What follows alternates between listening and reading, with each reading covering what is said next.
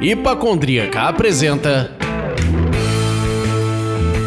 Surra de Lúpulo. Aqui é a Ludmilla, mais conhecida no Instagram como Hipacondríaca, e a gente está aqui para mais um episódio do Surra de Lúpulo. Hoje a gente trouxe a poderosa Jéssica Lopes, que está aí desconstruindo padrões, um blogueira, modelo, blogueira e sommelier. Que honra, amei. Valeu, gente, muito obrigada pelo convite, é um prazer estar aqui conversando com vocês. O prazer é nosso. E eu sou o Leandro. Jéssica, pra gente abrir, conta pra gente. O que você está bebendo? Neste momento, abri aqui uma Breakfast Stout da Founders, que é uma Double Chocolate Oatmeal Stout. Então, uma stout que teve a edição de aveia. Eu gosto muito, deixa o corpo bem aveludado. É uma delícia.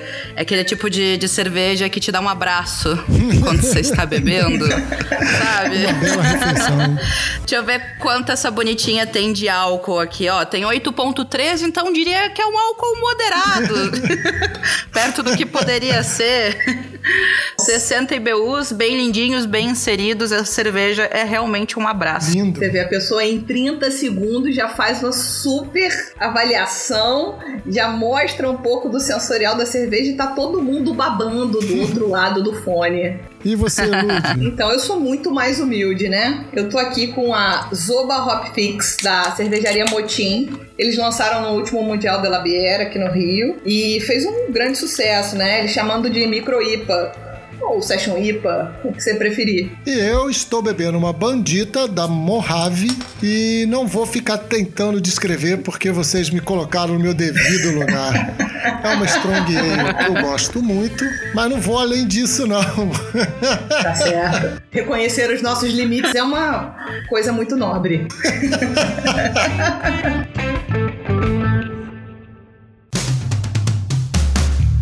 Então, Jéssica, conta pra gente. é, como é que é equilibrar todas essas tarefas que eu falei? Blogueira, modelo, blogueira, cervejeira. Queria ter aqui uma resposta linda pra você sobre como eu consigo equilibrar todos os pratinhos que compõem a minha vida, mas a verdade é que ah, eu lido com tudo isso na loucura. Surtando um pouco, me descabelando, trabalhando 14 horas por dia, 16.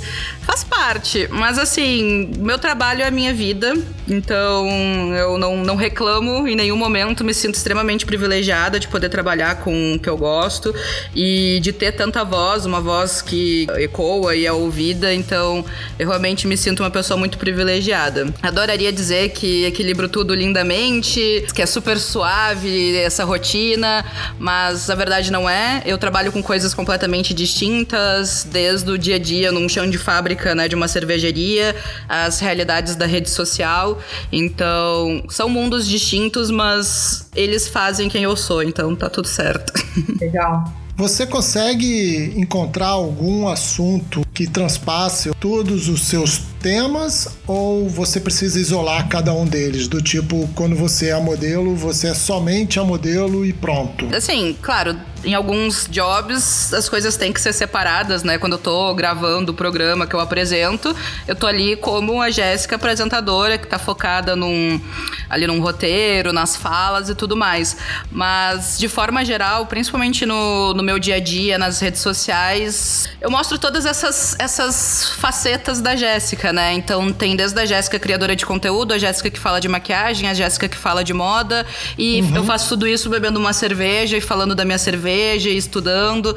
Então é muito difícil separar todas as coisas. Eu diria ser impossível. Tudo isso forma ah, quem eu sou e não tem como separar. Exceto né, nesses momentos que eu falei pra vocês, alguns jobs específicos que tu precisa estar lá focada naquilo que você tá fazendo.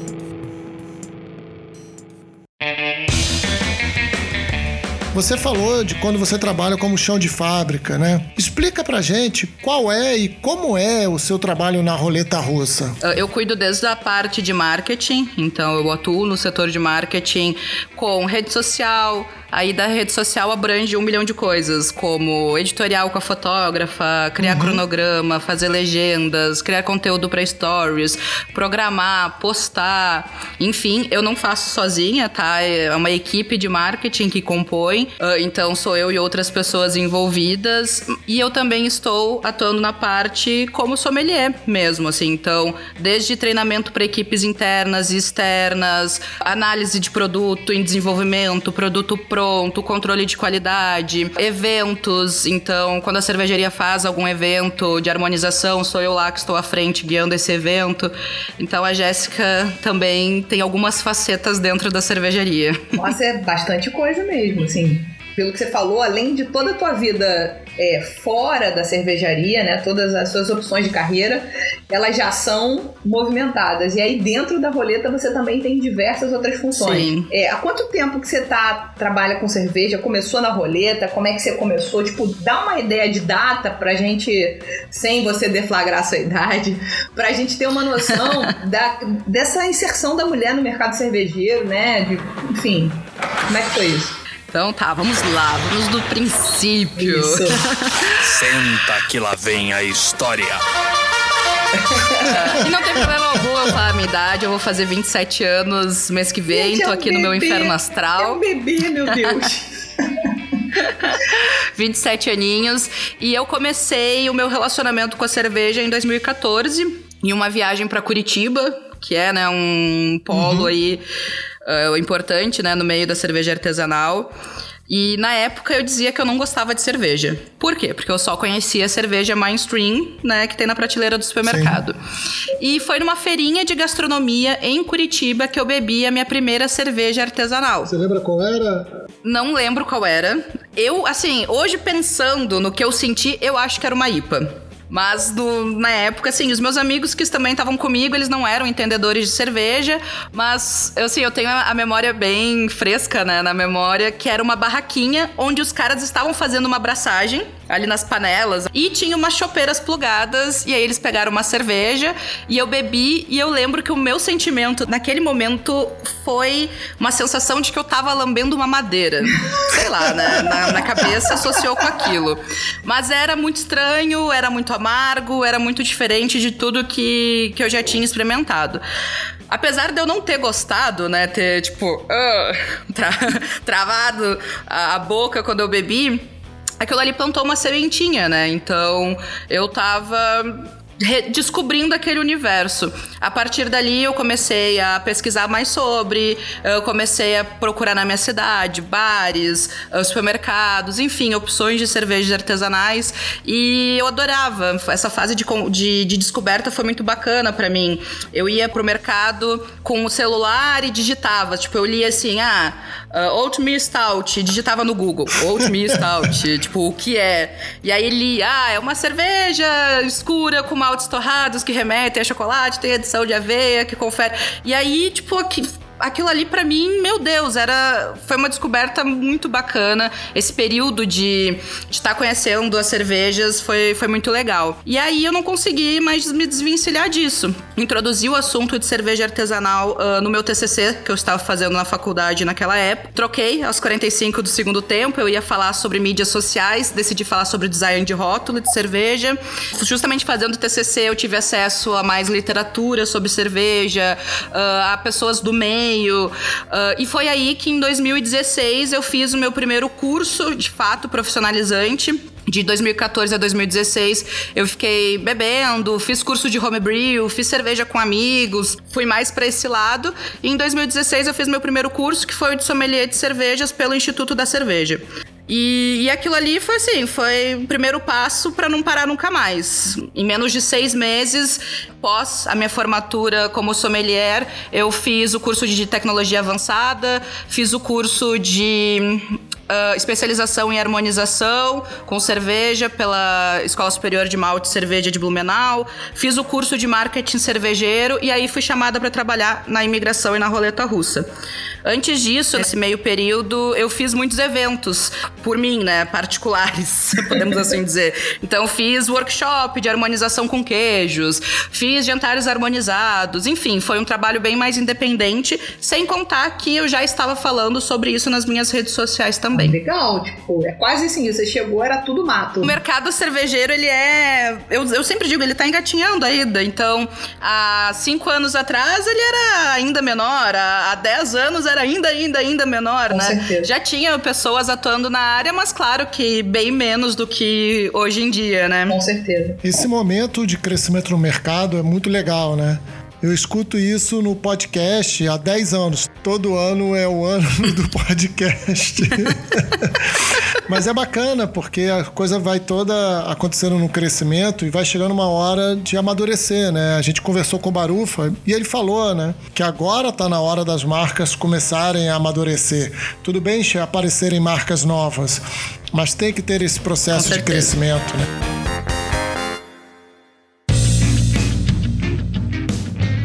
E quais foram as ações mais legais que você participou no mundo da cerveja? Assim, tipo, eu acompanho algumas no Instagram e tudo mais. E aí, se for pra falar assim de uma inveja, ou como diria Pricolares, uma querência, foi a sua ida lá visitar Lagunitas, enfim, pra fazer a, a promoção, né, da chegada da cerveja no Brasil. Então, assim, conta pra gente, pelo amor de Deus. Sim, sim, foi com certeza foi muito, muito, muito legal ah, essa viagem. Ah, mas como o Leandro mesmo estava dizendo, o mercado ele é muito jovem, ele tá na etapa né, de, de amadurecimento. E eu acho que cada vez mais a gente fala de experiência, né? De proporcionar experiência ao consumidor.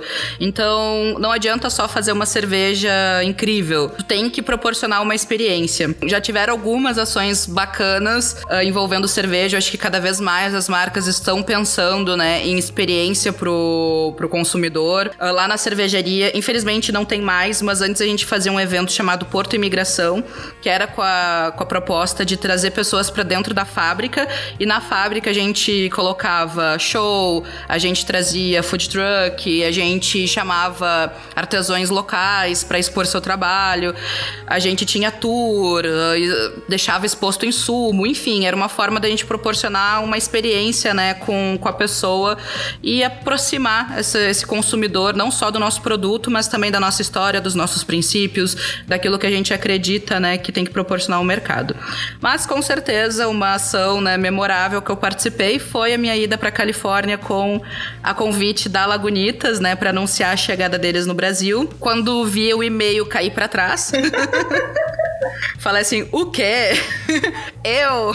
Fiquei muito feliz, muito feliz mesmo, porque é um baita reconhecimento, né? Uma marca, uh, um grupo, né? Que é a Lagunitas pertence ao grupo Heineken, um grupo do porte, né? Da, da Heineken olhar pra mim, reconhecer meu trabalho, achar que, acreditar que eu tenho uma voz importante o suficiente pra trazer essa mensagem deles, que era a chegada do produto no Brasil, foi incrível. E viajar com tudo pago pra Califórnia, né?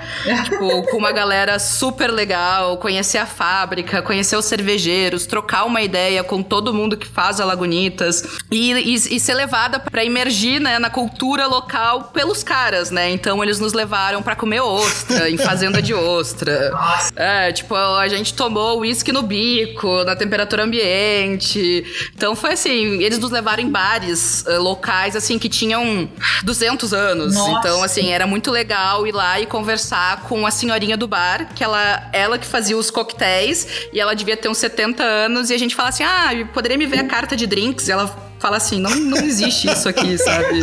tipo, aqui é old school, sabe? Não tem carta de drink. O que você quer tomar que eu faço? Não, isso é muito legal. Tomei os melhores Blood Marys da minha vida. Inclusive, tipo, a gente ia tomar café da manhã na fábrica, 9 horas da manhã, e eles serviam burritos e Blood Marys. Então, Nossa. cara, os caras são insanos e eu me identifiquei pra caramba. A gente pôde passar um dia na fábrica acompanhando produção. E, e é muito bacana, principalmente eu que trabalho numa cervejaria onde majoritariamente a gente faz estilos americanos. Foi muito legal ver eles produzindo uma clássica American IPA e fazendo um dry Maneiro. hopping numa American IPA IPA num tanque, sei lá, de 60 mil litros e quilos e quilos e quilos de lúpulo. E eu assim, tipo, caramba, isso é muito legal. foi uma experiência incrível. É, foi muito, muito, muito bacana que eles não nos levaram nos. Assim, teve um ou outro bar mais hypado, né? Mas eles nos levaram muito nos bares locais. Tanto que a Lagunitas fica numa cidade chamada Petaluma, que ela é próxima de São Francisco, mas ela é uma cidadezinha bem piquitica, bem, bem, bem pequenininha. Assim, muito carinha de, de filme dos anos, sei lá, 60. E aí a gente entrou naqueles bares, assim, muito antigos e teve uma cena muito icônica que foi todo mundo extremamente alterado cantando evidências em um desses bares. Não posso enganar meu temos vídeo, temos imagens. Eu não participei porque eu estava deveras alterada. Eu pensei que você não participou porque você estava filmando. Falei, ah, me liberei, estou filmando, não vou participar. Tipo isso, tipo isso. Não, acho eu, eu lembro nesse momento eu tava meio sem reação, assim, eu fiquei olhando, falando, cara, como é que eles têm pique? eu bebi demais.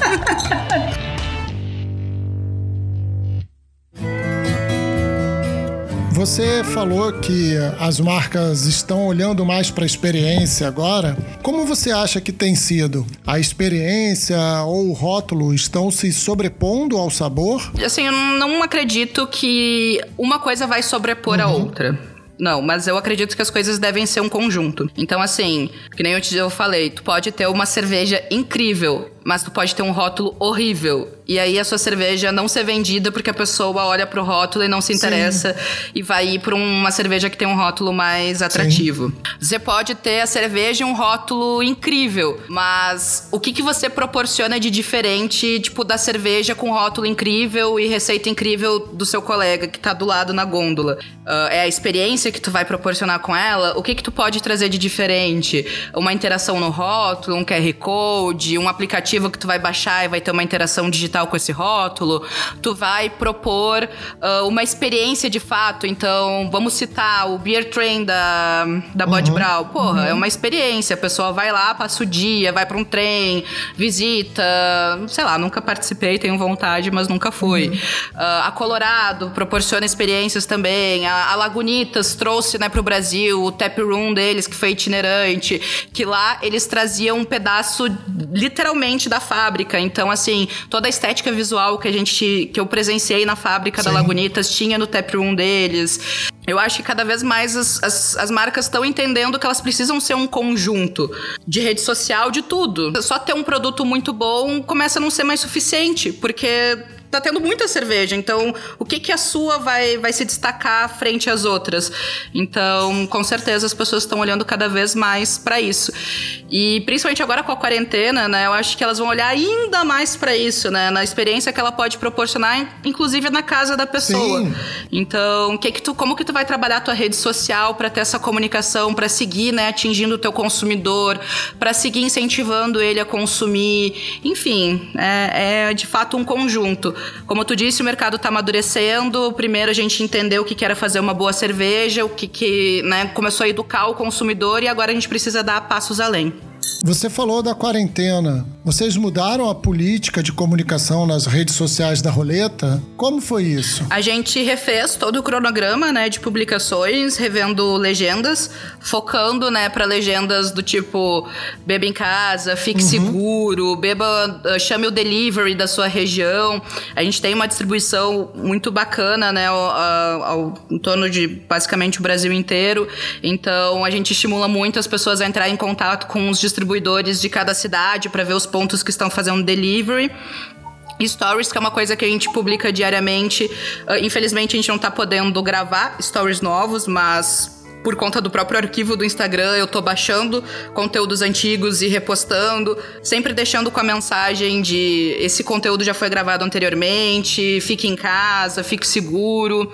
Então a gente, a gente foi mais para esse lado de reforçar a mensagem que tem que ficar em casa e tá apoiando os nossos clientes e distribuidores, enfim, a estar tá divulgando os deliveries deles. É, isso era uma pergunta importante, porque aqui no Rio, conversando com alguns donos de bares e, e cervejarias e tal, nós fomos inundados de promoções, de, de vendas diretas para o CPF, e muitos conhecidos donos de bares sofreram e estão sofrendo muito com isso, porque você está competindo, né? O ponto de venda está competindo com o consumidor final. Enfim, até gente que está tentando fazer delivery, não só para escoar o, o estoque que já tinha, mas até, tipo, eu não posso fechar a loja então eu preciso comprar mais coisa. Como é que eu vou comprar de uma cervejaria que está vendendo direto pro, pro cliente final com o preço que venderia para mim ou alguma coisa parecida? Sim. Isso está acontecendo aí na tua região também. Você nota isso como uma coisa realmente, porque no final a cervejaria ela tá canibalizando o maior cliente dela, que é o ponto de venda, né? Não, sim, eu super entendo, né, o que tá rolando, porque é, é, é, difícil comparar a realidade da cervejaria que eu trabalho com outras, porque a gente tá já num, num porte bacana, a gente tem muito cliente, então é, é, é diferente, é uma realidade diferente da micro, micro, micro cervejaria que, né, o, o mercado deles era a cidade. Sim. Né? Então a gente tem um mercado a nível nacional. Então, aqui na nossa cidade, uh, a gente tem a lojinha né, da cervejaria e a gente sempre teve uma política de não vender mais barato na lojinha do que em determinados clientes. Então, a gente, tipo, não tenta uh, igualizar o preço, né? Então, claro, aqui a gente consegue ter um preço muito melhor do que uma roleta russa em São Paulo, mas a gente não coloca um preço abaixo do que o mercado que, que tem na, do lado da cervejaria e também vende os nossos produtos, justamente para não competir. Mas eu entendo, eu entendo a cervejaria que está fazendo, porque, enfim, o mercado deles é só a cidade deles e eles estão aí com o tanque parado e a cerveja vai vencer. Assim, infelizmente, nesse momento, não tem como apontar e dizer que é certo e é errado errado, tá todo mundo desesperado, é né? É verdade.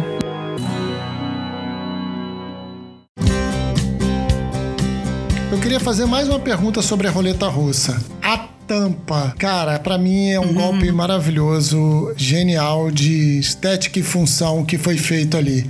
Como foi isso? Você estava lá, participou do processo? O que você sabe? Eu não estava, uh, eu não estava lá quando isso foi criado, porque o flip top da roleta russa tem desde a da criação da marca, desde a primeira, primeira garrafinha já era com flip top em formato de tambor. Mas o que eu posso dizer, os donos da cervejaria, uh, eles são dois irmãos e eles têm ótimas sacadas de marketing. Quando nasceu, né, a roleta russa, muitas pessoas me perguntam, ah, o porquê do nome, o que que tem a ver? Enfim, a história da marca é em um mercado que na época, lá em 2014, né, seis anos atrás, ele era um mercado ainda tão recente, tão novinho, uh, tão conquistando espaço, trazer cervejas extremas, né, que sempre foi a pegada da marca, extremas em lúpulo, era uma roleta russa. Não sabia se ia dar certo, ou não. Então, a aposta de trazer cervejas lupuladas no mercado ainda tão novo era né, a roleta russa. E, e, ficou. Então, eles fizeram o flip top e foi muito bacana. Eu, eu gosto muito, eu sou muito apegada assim com, com essa questão, porque a gente faz o nosso próprio flip top. Eu conheço o senhorzinho, o seu Zélio, que, que desenhou o maquinário que faz o flip top. Então, tem um apego, assim, para mim, um apego emocional muito grande. E, e eu gosto de ver assim o quanto por mais que a gente cresça e conquiste mercado, que a alma do artesanal permanece lá dentro da fábrica. Então a gente tá lá, é nosso, foi criação nossa, eu conheço quem fez, tem, tem a mão do, de todos os colaboradores em todas as etapas do, do processo. Para mim isso é muito importante. Muito legal você tocar nesse assunto do, do apesar de ser uma estrutura fabril, né, de ter uma fábrica constituída e tudo mais, ainda ter esse esse sangue artesanal, né, essa, essa coisa mesmo de fazer com o melhor produto, com o melhor insumo, de oferecer o melhor resultado final, né, pensado e testado. Enfim, eu acho que essa é a grande característica do artesanal até hoje. Pelo menos na minha concepção, né? Independente de você estar tá dentro de uma fábrica ou não, porque fica essa contradição. Bom, se é uma cerveja artesanal, ela não está numa fábrica, ela está na panela. E não é isso, né? O artesanal tá. É, mas, gente, qualquer, qualquer cervejaria, assim, para estar vendendo, ela tem que ser uma fábrica, Exato. tá? Ela tem que ser uma indústria de alimento. Sim. Independente de pequena, média, grande, micro, nano, enfim. Então, esse debate, né, do que é artesanal, ele é muito cheio de nuances, de detalhes, o que é artesanal. Se a gente for assim na, na origem da palavra, é o cara que faz em Sim. casa, na panelinha hum. de casa. Esse é o artesanal. Montou uma cervejaria, pronto, é fábrica. Mas aí então é o quê? É uma cerveja especial? Eu acho que a gente pode manter sim uh, o termo artesanal, da mesma forma que a gente fala das cervejarias americanas. Ah, cerveja artesanal americana. Cara, os caras produzem não sei quantos hectolitros ano. Sim muito maior que, que todos nós aqui. E seguem você chamando de artesanal. Então, eu acho que para mim o artesanal tá muito mais no propósito que tu coloca e na preocupação com a qualidade do produto final que tu vai entregar pro teu cliente uhum. do que ter uma fábrica grande, pequena ou não, né? Com certeza.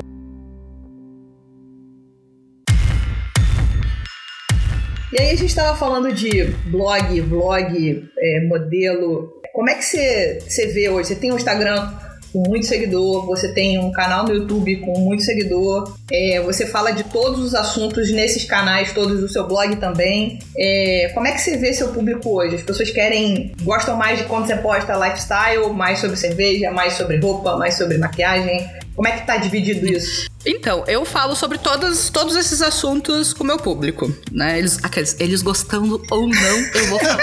Instagram é meu, blog é meu, faço o que eu quiser. É, tipo isso. E foi exatamente isso quando eu comecei a falar sobre cerveja artesanal. Assim, meu público era zero cerveja artesanal. E assim, até falar uh, em questão assim, até de porcentagens, porque querendo ou não, a gente ainda tem um público ainda muito masculino na cerveja artesanal. O meu público masculino, no geral, ele era assim, tipo, 5% em frente a 95% do público feminino. E ninguém falava sobre cerveja, ninguém. Enfim, isso era lá 2000 e 16 que eu comecei a falar de cerveja na, na rede social, antes de eu fazer meu curso de sommelier. E assim, teve uma, uma negação muito grande. O pessoal não gostou no início. Uhum. eu postava sobre cerveja, eu perdia seguidor. Mas eu acreditava no propósito de eu estar falando sobre cerveja, porque pelo menos é a minha forma de levar meu trabalho. Eu não adianta só eu pensar no que o público quer ver. Se eu não estiver feliz fazendo aquilo, acho que o trabalho não fica genuíno. Já que as redes sociais é a Jéssica, né? É a vida da Jéssica. Tipo, se eu quero falar de cerveja e enfim, faz parte, né? Mas uh, eu fui conquistando, né? Então, de 2016 pra cá, tipo, eu conquistei um público que gosta que eu falo de cerveja, um público que pede pra eu falar de cerveja. Pô, faz tempo que tu não mostra o que tu tá bebendo, faz tempo que tu não fala sobre uma cerveja nova, uh, faz tempo que tu não faz um conteúdo específico para isso. Então, foi, fui conquistando. O meu nicho de cerveja ainda é menor frente aos outros, então eu tenho um público muito forte na questão de, do empoderamento feminino, o empoderamento corporal, a questão do body positive ainda é o um, um, meu nicho assim mais forte, seguido por moda, beleza, mas eu gosto de introduzir a cerveja junto com isso. Então, se eu vou fazer um challenge de maquiagem, eu vou lá e coloco uma cerveja no meio, porque aí tá o toque personalidade da Jéssica, sabe? É isso também que me torna diferente das outras criadoras de conteúdo. Uh, então, hoje eu tenho já um público que quer saber mais sobre cerveja. Ele ainda é a minoria dentro do meu público geral, mas as pessoas já aceitam muito melhor. As pessoas, principalmente assim, quem me acompanha diariamente sabe que eu trabalho numa cervejaria, então faz parte da minha rotina eu, tipo, de manhã ir pra cervejaria, enfim, eu consumir uh, cerveja e falar sobre isso. Também foi muito bacana ver as pessoas começar a beber cerveja por influência minha. Então, como era um público totalmente leigo, porque eu peguei, assim, um público que já existia e comecei a falar de cerveja. Eu larguei cerveja lá no meio deles. Algumas detestaram e foram embora, outras ignoram quando eu falo de cerveja e em outras despertaram curiosidade. Então, eu também sinto que eu cumpri a minha missão aí de plantar a sementinha da cerveja artesanal em algumas pessoas. Com certeza.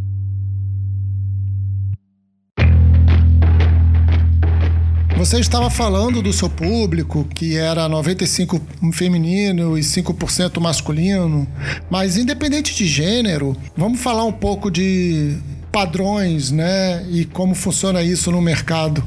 Queria falar com você sobre como tem sido esse processo de desconstrução.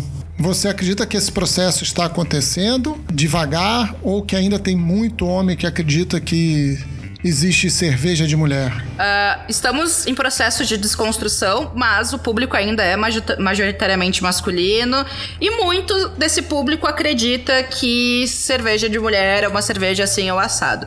É que assim, o, existe o público da cerveja, né? Público da cerveja, milhões de pessoas, de brasileiros. Uhum. O público da cerveja artesanal 2% dessa galera, né? Hum. Eu, eu vejo que dentro do meio da cerveja artesanal tem muito menos machismo, muito menos preconceito, mas existe. Até porque machismo tá enraizado, né, na, na nossa sociedade.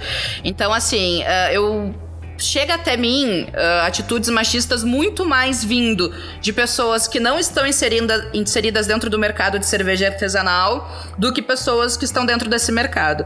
Então é, é um processo, é, é, um, é um trabalho assim de desconstrução diária e degrauzinho aí sendo né, percorrido. Há quatro anos atrás, quando eu comecei, eu ouvia muito mais do que hoje. Tenho certeza que daqui a cinco anos eu vou ouvir muito menos, vou ver muito mais mulher atuando no mercado e mais a gente vai ter essa ideia de cerveja de mulher, de, enfim, lugar de mulher, uhum. né? Uh, sendo trocado. A gente vê essa, esse comportamento até nas, nas, nas, grandes indústrias de cerveja, né?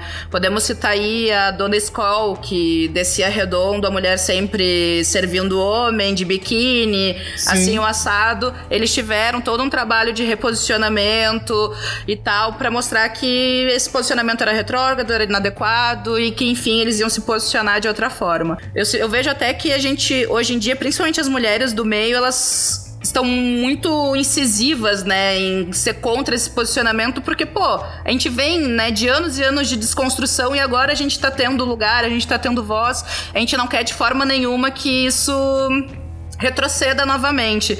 Então, o pessoal sempre mantém as suas opiniões bem fortes e defendem muito o seu ponto de vista. Estão certíssimas. Arrasando, garotas. Uhum. Com certeza. E você prega bastante o empoderamento, a questão da sua aceitação pessoal, das pessoas também se amarem da maneira que elas são. Isso também é um pouco do reflexo do conteúdo que você traz de cerveja. E enquanto a gente continuar precisando falar, você acha que a mulher assim é assim assado? Você acha que o papel da mulher. Enquanto a gente continuar precisando trazer esse assunto à tona, significa que a gente ainda não chegou no lugar ideal. Você concorda com isso? Concordo totalmente. E eu acho que a gente ainda vai seguir falando ainda por muitos anos. Uhum. Infelizmente.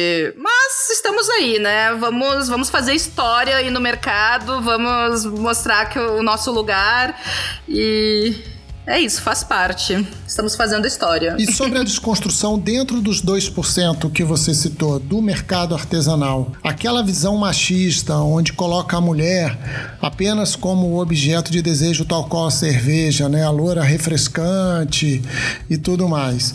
Aquela coisa bem propaganda dos anos 80.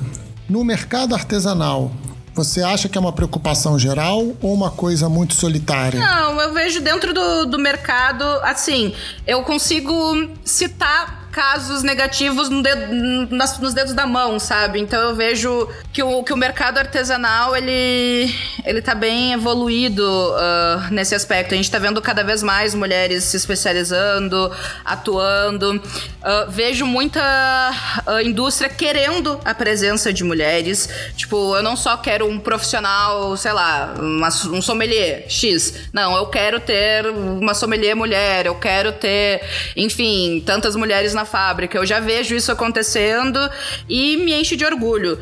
Tem pessoas que falam assim, ai, ah, mas o mundo ideal não seria não, não ligar para o gênero? Sim, o mundo ideal, mas a gente não está no mundo ideal. Então, sim, enquanto sim. o mundo ideal não chega, a gente tem que lutar pelo espaço. E se lutar pelo espaço é determinar que X% dos funcionários vão ser mulheres, que bom, põe lá a mulherada para preencher esse espaço. E até que a gente chegue num ponto que isso não seja mais preciso, que, que o mercado já esteja igualitário. Só um parênteses em relação a isso, eu assisti uma palestra da uma ex-consuleza francesa que falava sobre o empoderamento feminino e negro. E aí ela, ela fez um comentário maravilhoso que ela falou que acha que na verdade a questão das cotas, que é mais ou menos o que você está falando agora, né? Quando você disse que talvez se a gente ainda não está no mundo ideal, a gente precisa de, de um percentual dedicado para isso. Se a cota foi vendida errado para a sociedade, ela tinha que ter sido vendida como meta. Na hora que eu bater essa meta, na hora que eu cumprir essa função, eu vou estar numa posição mais igual e eu não vou precisar mais ficar nessa maluquice, entendeu? Mas enquanto a gente não bater essa meta, é isso. Mas foi propagandeado, digamos assim. O marketing da cota foi muito ruim. Trouxe como uma coisa pejorativa, que não é. É o que você tava. Só fiz um, esse recorte porque eu achei que era um, era um paralelo interessante. Não, né? super concordo. Eu não tinha, não tinha ouvido ainda falar sobre isso, mas realmente, é, eu concordo em, de todas as formas. E vou, vou adotar essa fala, assim. Não, não é cota, é uma meta. E sem a questão do, do repertório feminino, enfim, também a questão assim de, de competência. Qual, tanto um homem quanto uma mulher estão aptos para desenvolver Sim. qualquer atividade que essa pessoa tenha se especializado. Inclusive puxando aí a sardinha pro nosso lado, né, Lud? Tem estudos aí que comprovam que sensorialmente as mulheres são muito mais capacitadas do que homens. Então, por aí pro pessoal que fala, não, ah, que o mercado não é pra mulher, pô, não só é pra mulher, como deveria ter muito mais mulher, principalmente nas áreas de análise sensorial, controle de qualidade. Pô, legal. Esse, esse dado é interessante. Legal.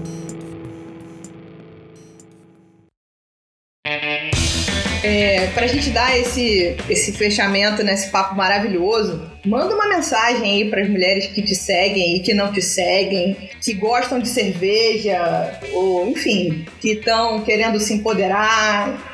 Manda uma mensagem pra elas, por favor. Então, gatas, o que eu tenho pra falar pra vocês é: não deixa de fazer nada que tu tá afim por outra pessoa, por qualquer julgamento, ou enfim, que podem chegar e te impor. Se tá afim de beber, bebe. Se tá afim de sair, sai. Se tá afim de trabalhar com isso, vai lá, se especializa e trabalha. Mercado tem. É, a gente é 2%, então tem 98% aí pra gente conquistar. E com certeza a gente não vai conquistar tudo isso só com homem, né? Tem que ser com todo mundo. Então bora lá, vamos fazer história, vamos mudar a realidade desse mercado e vamos mostrar que o nosso lugar é onde a gente quiser. E aí, sim, falou pouco, mas falou bonito. Lindo.